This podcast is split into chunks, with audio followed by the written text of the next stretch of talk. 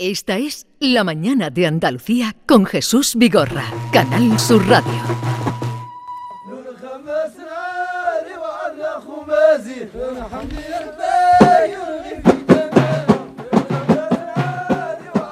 Ahora contaremos el porqué de esta música, pero quiero saludar antes a Norma Guasaúl. Buenos días, Norma. Hola, muy buenos días. Para darle entrada en la charla que vamos a mantener ahora con nuestro siguiente invitado y a David Hidalgo. Buenos días, David. Buenos días, aquí seguimos. Ya, ya te saludaba esta mañana. Eh, quiero presentaros y a todos nuestros oyentes a Rodolfo Castro Galeana. Es un colega, es un periodista, si bien ha tenido cargos de responsabilidad en la eh, dirección también de medios de comunicación dentro de la agencia EFE y ha publicado un libro hace muy poco, Héroe del RIF, Héroe de RIF, y está con nosotros además eh, justo en, en, su espacio, en su tierra, porque estamos hoy en Algeciras haciendo el programa y, y eres de San Roque, ¿no? De San Roque. De San Roque. Buenos días, pero ejerces Buenos como sanroqueño. Eh, y también como algecireño. Como algecireño. Porque yo viví mucho tiempo aquí eh, en el sentido de, de, estudiante de esto y tal, y mis compañeros de, de, piso de estudiantes en la universidad en Madrid eran de Algeciras, los hermanos Silva, y bueno, la verdad que tengo mucha relación con Algeciras, mucha. Por eso eh, está estos días por aquí, porque el próximo lunes presenta esta novela Héroe del RIF en la Fundación José Luis Cano, que era de aquí también. Eh, será el lunes a las 7 de la tarde. Bueno, estamos escuchando lo que probablemente entonaran las tropas rifeñas antes de entrar en combate con los soldados españoles en la llamada Guerra del Rif. Y con esta música eh, vamos a comenzar nuestra charla. ¿Podrían ser estas o algo similar? ¿no? Podrían ser, podrían ser, sí.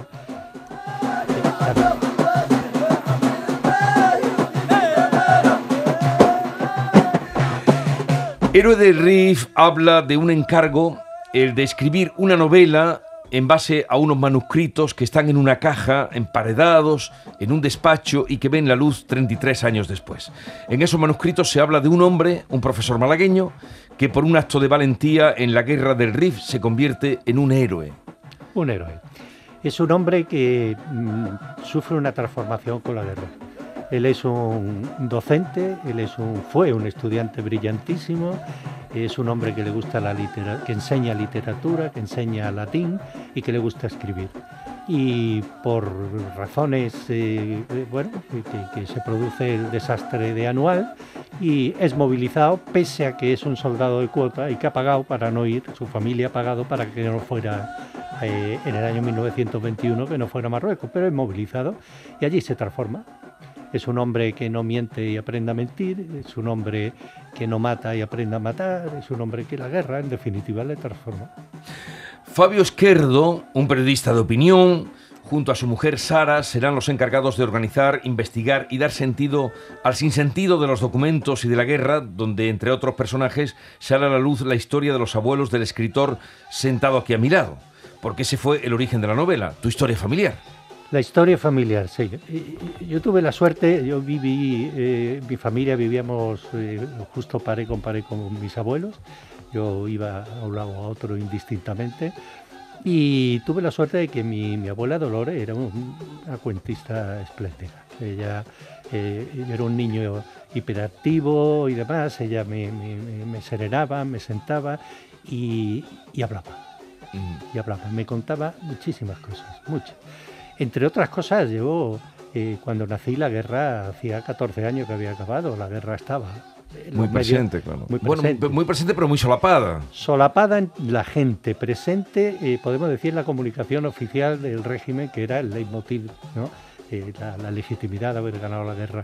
Y entonces aquello me atraía mucho y ella me contaba un poco el inicio de, de ella consideraba que era un inicio de la guerra de Marruecos. Ella vivía en Málaga eh, tenía 20, o sea, nació con el siglo y me contaba cómo llegaban los soldados de, después de, Marruecos, cómo llegaban famélicos, cómo llegaban enfermos, cómo llegaban heridos y cómo la población de Málaga sufría aquella tragedia, salía a, recibirlos, a esperarlos, a confortarlos y, y por ahí empezaba, ¿no? Luego me contaba también que que en el año 1936, el 18 de julio, mi abuelo, que era ferroviario, sí. sale de viaje. Sí. Y al salir de viaje se establece en los frentes y no vuelve hasta que acaba la guerra. Ya. mm, no dramatizaba, pero claro, contaba que habían pasado Pero eh, lo echaron de, del- También- de Renfe, que era Sí, donde cuando, trabajaba. Cuando volvió lo echaron. Por lo rojo. echaron. Lo echaron, como echaron a tanta gente.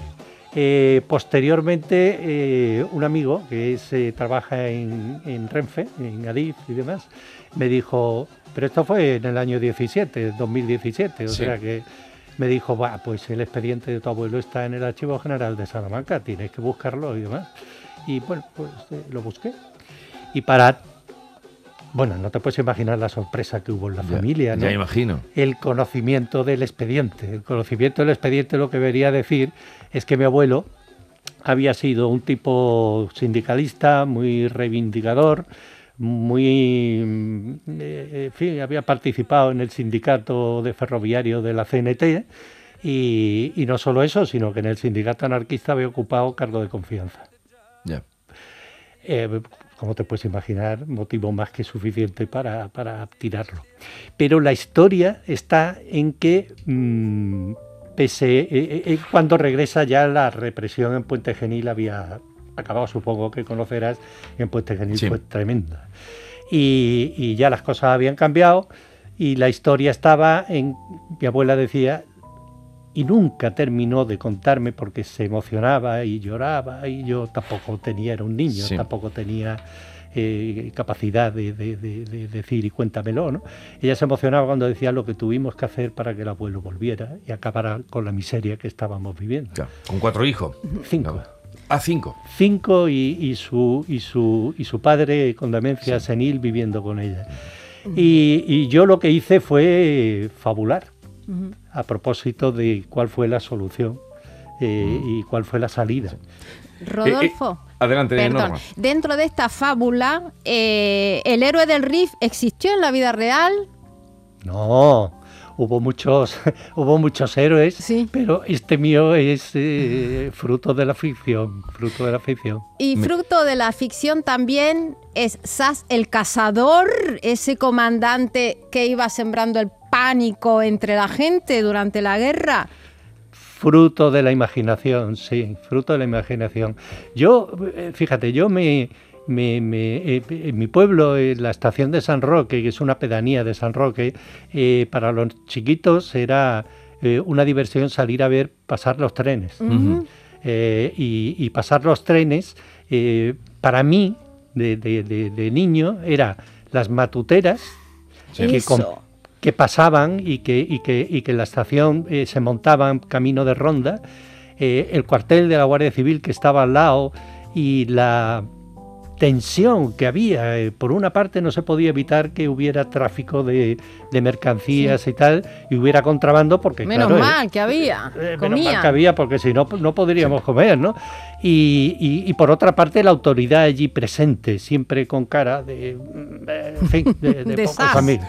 Eh, ¿Mereció la pena la guerra del Rif? Eh, ¿Qué se le perdió a España en el norte de Marruecos? En mi opinión, yo creo que después de la guerra civil, eh, bueno, igual la transición política de, de- después de la muerte de Franco, pero el hecho histórico después de la guerra civil importante de España, desde luego el siglo XX fue la guerra del Rif, por las consecuencias que tuvo con posterioridad. ¿Mereció la pena? Yo te puedo dar mi opinión. Creo que fue una auténtica locura. Mm. Habíamos perdido eh, eh, eh, Cuba, Filipinas, Puerto Rico un poquito antes. Eh, España eh, volvió a su sitio en el sentido de que ya no éramos una potencia colonial, Mm. nada. Lo que éramos era una potencia de segundo o tercer orden. Y por una serie de razones, de intereses de Francia y de, de Reino Unido y demás, nos encontramos con una zona allí áspera, montañosa, que sí que tenía algunas minas de hierro y demás, pero no se nos había perdido nada allí. ¿Cuántas personas, cuántos soldados mm, pudieron morir allí? Españoles.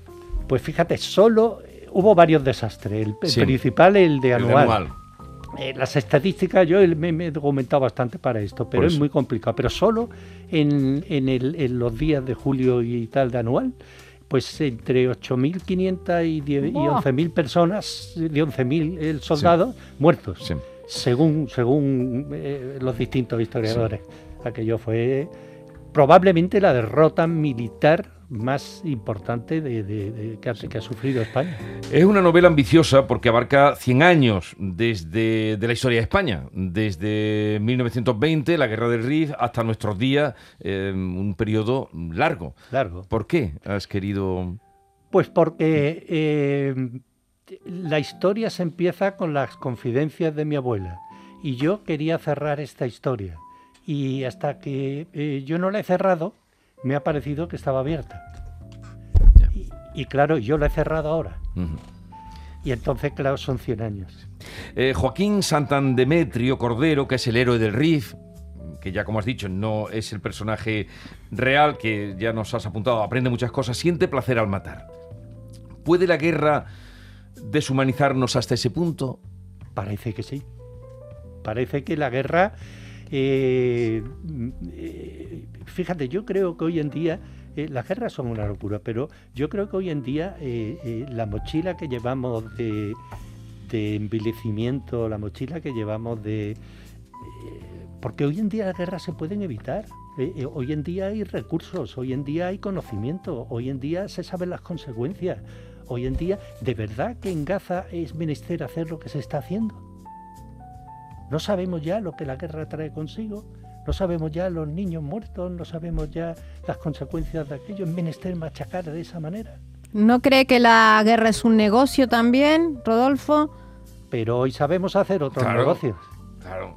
Claro, es que... sí, Pero sí. ¿cómo se para este? Si hay, si hay exposiciones de tanques, exposiciones universales de tanques, de, de cohetes, de, de- de- máquinas de matar, ¿qué se hace con eso? ¿Lo, lo- lo- lo- lo fundimos y hacemos agujas para crochet?